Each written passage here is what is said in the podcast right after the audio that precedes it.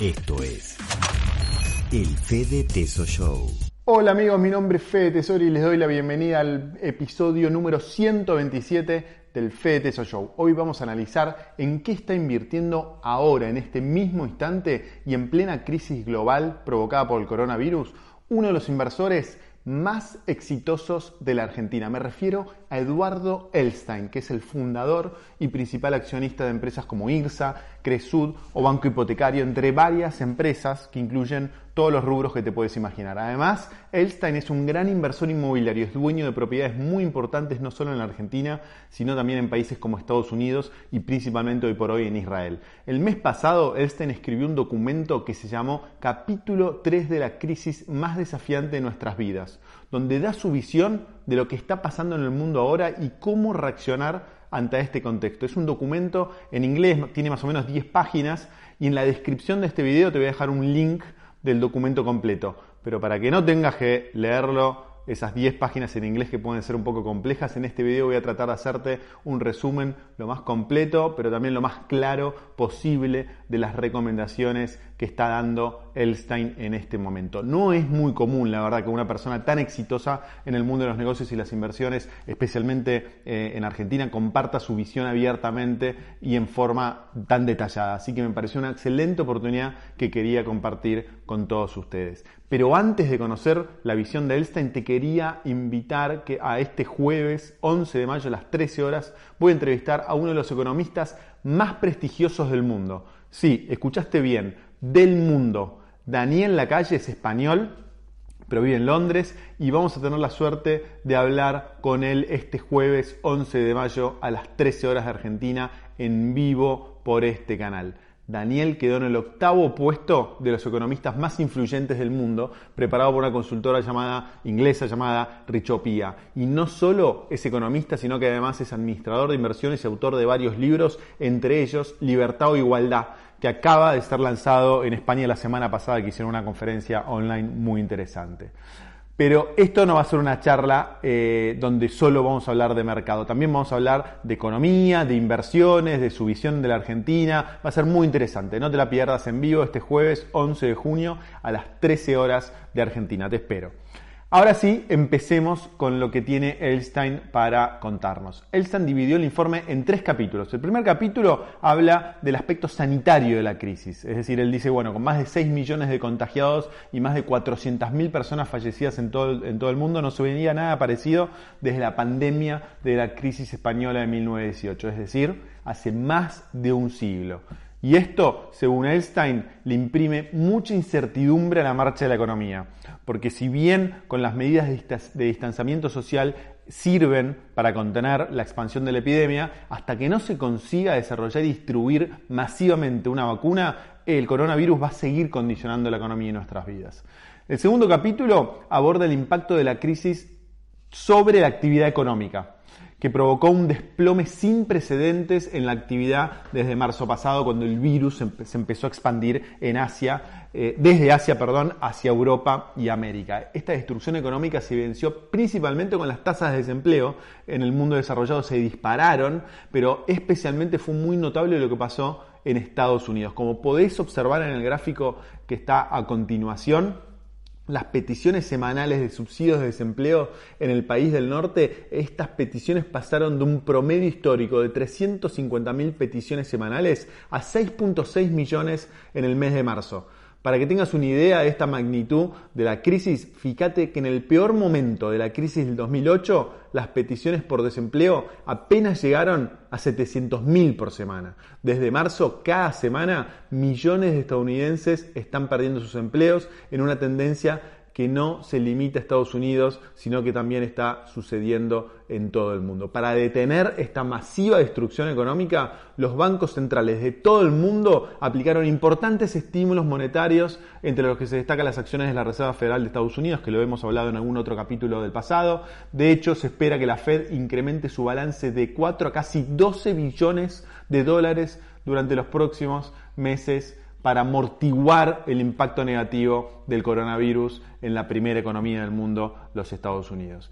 Entonces, eh, y, perdón, y esto no solo está pasando en los bancos centrales eh, de Estados Unidos y Europa. También los gobiernos están tratando de implementar estímulos fiscales por más de 8 billones de dólares, nos, cuesta, nos cuenta Einstein en el informe.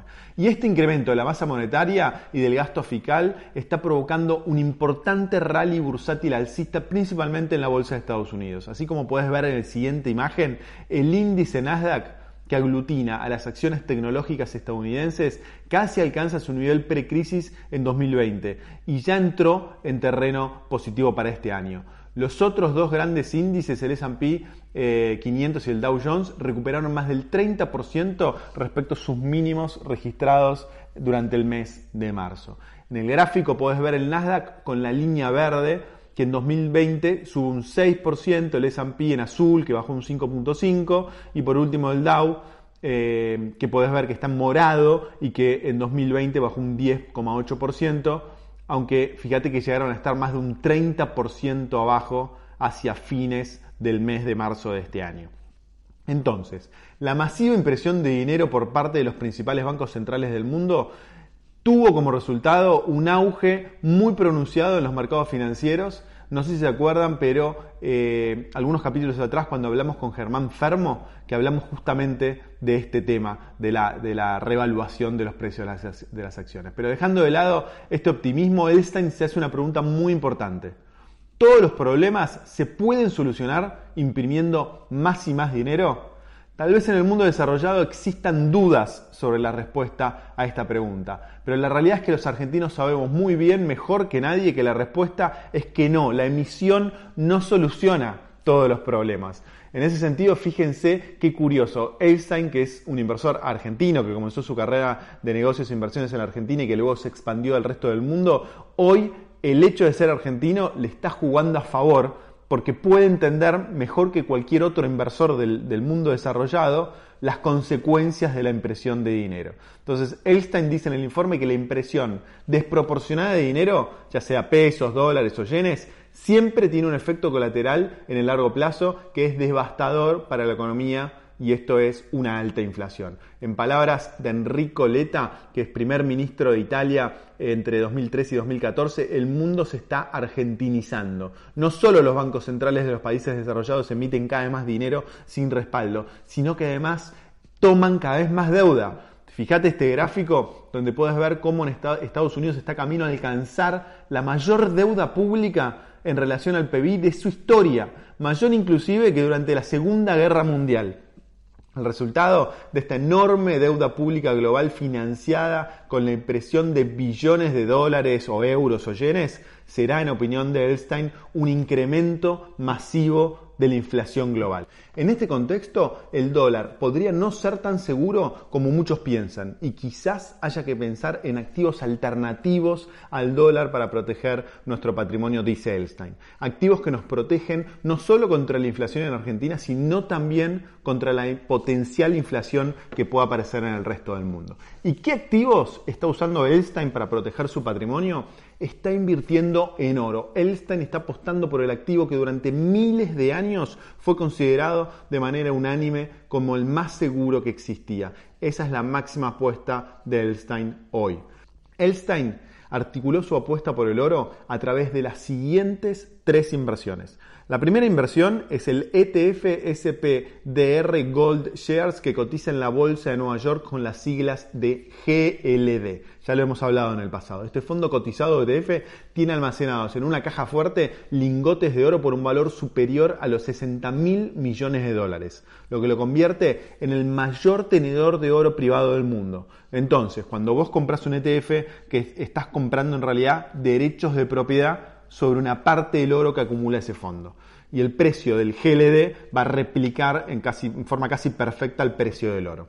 Entonces, cualquier inversor del mundo, sin importar el monto que disponga y que tenga o a dónde viva, puede comprar hoy ese ETF. Solo necesita tener una cuenta en un broker online y listo.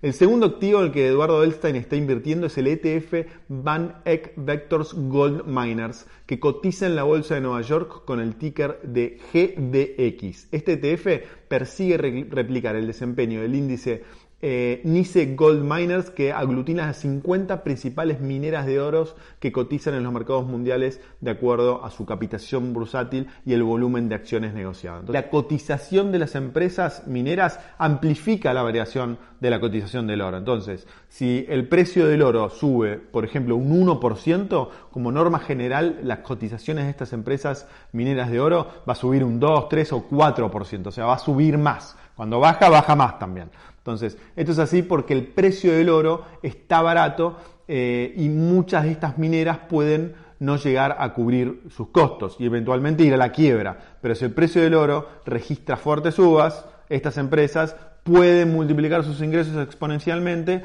ya que los costos de extracción son principalmente fijos. Entonces, esto, por supuesto, se va a reflejar en las cotizaciones con subas explosivas. Entonces, como puedes ver en este gráfico, durante los últimos dos años y medio, tanto el oro como las mineras de oro tuvieron un desempeño formidable en la bolsa.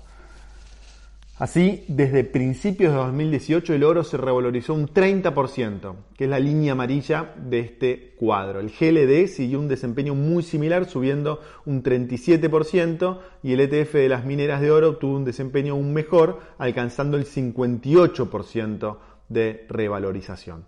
Sin embargo, en este cuadro también puedes ver lo bien lo que te decía hace un momento sobre que el comportamiento de las mineras en la bolsa es más volátil que el oro o los ETFs que replican el oro. Cuando bajan, bajan mucho más que el precio del oro y eso lo puedes ver en el cuadro muy claramente.